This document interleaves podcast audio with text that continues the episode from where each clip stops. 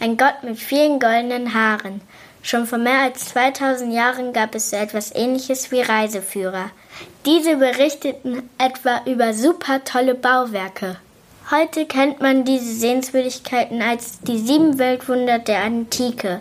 Komm mit auf eine Reise in die Vergangenheit. Olympia.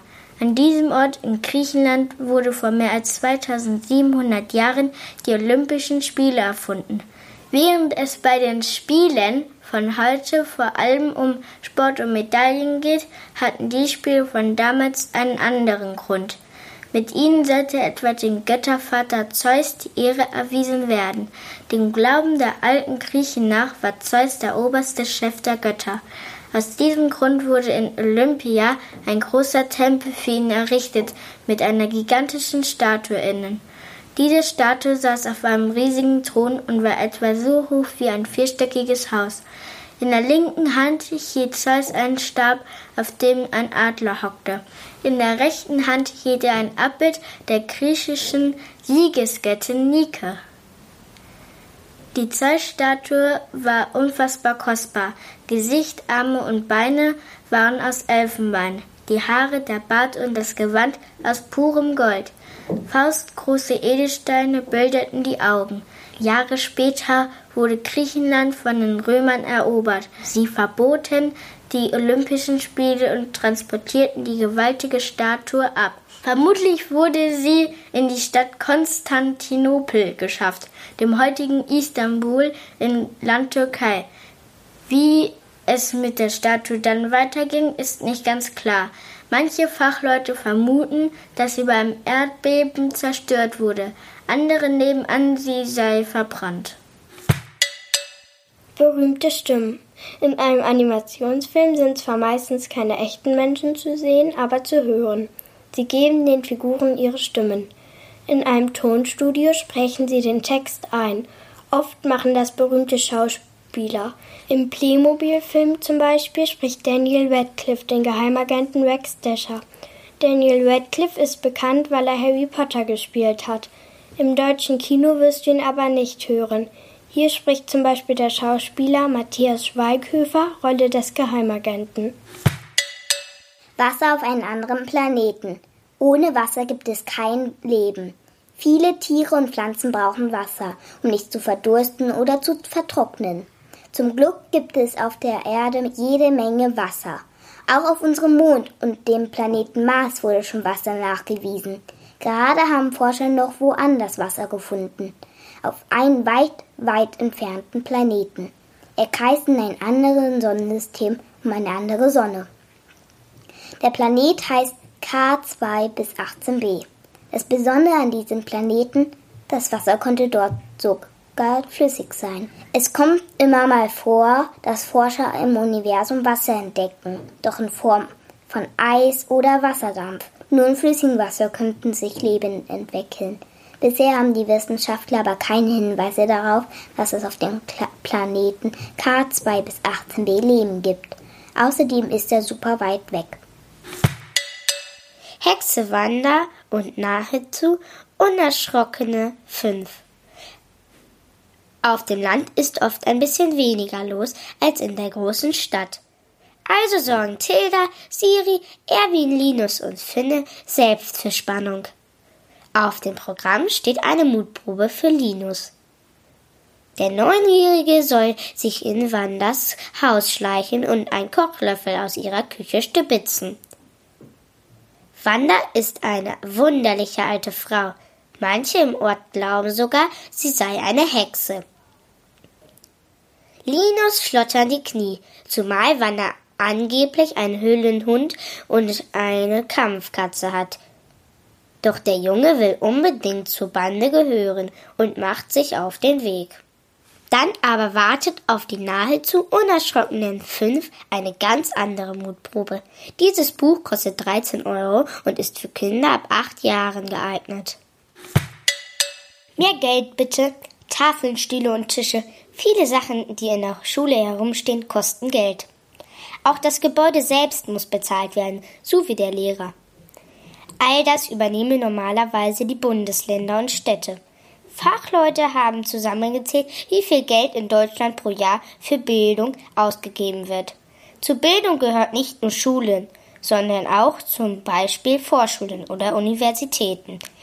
Die Experten sind mit ihrem Ergebnis nicht ganz zufrieden. Denn von 100 Euro des BIP fließen in Deutschland ungefähr 4 Euro in Bildung. Das BIP ist der Wert aller Waren, die im Land hergestellt wurden. Und außerdem der Wert aller Dienstleistungen. Also arbeiten die Leute für andere erledigen. Andere Länder geben im Vergleich mehr für Bildung aus als Deutschland. Die Experten sagen, dass in Deutschland zu wenig Geld für Grundschulen verwendet wird. Die seien besonders wichtig, sagte ein Fachmann. Dort sollten alle Kinder die gleichen Chancen bekommen. Etwas gegen Flugzeuglärm tun. Wenn Flugzeuge starten und landen, wird es oft für die Ohren zu laut. Das bedeutet vor allem für Menschen häufig Stress. Um ihnen zu helfen, machen Forscher am Flughafen der Schweizer Stadt Zürich gerade einen Test. Und zwar mit einem neuen Computerprogramm für die Piloten. Es sagt ihnen, wann sie das Flugzeug absenken oder die Räder ausfahren müssen. Dadurch soll es ruhiger werden. Und noch etwas wird gemacht. Für diese lauten Flugzeuge wird es nun teurer, auf diesem Flughafen zu starten oder landen.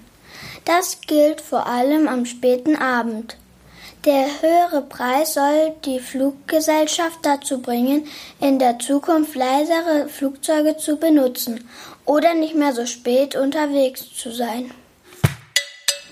Glück für die einen, Pech für die anderen. Finnland. Das ist seit inzwischen acht Wochen das neue Zuhause von Matti, seinem kleinen Bruder Sammy und den Eltern.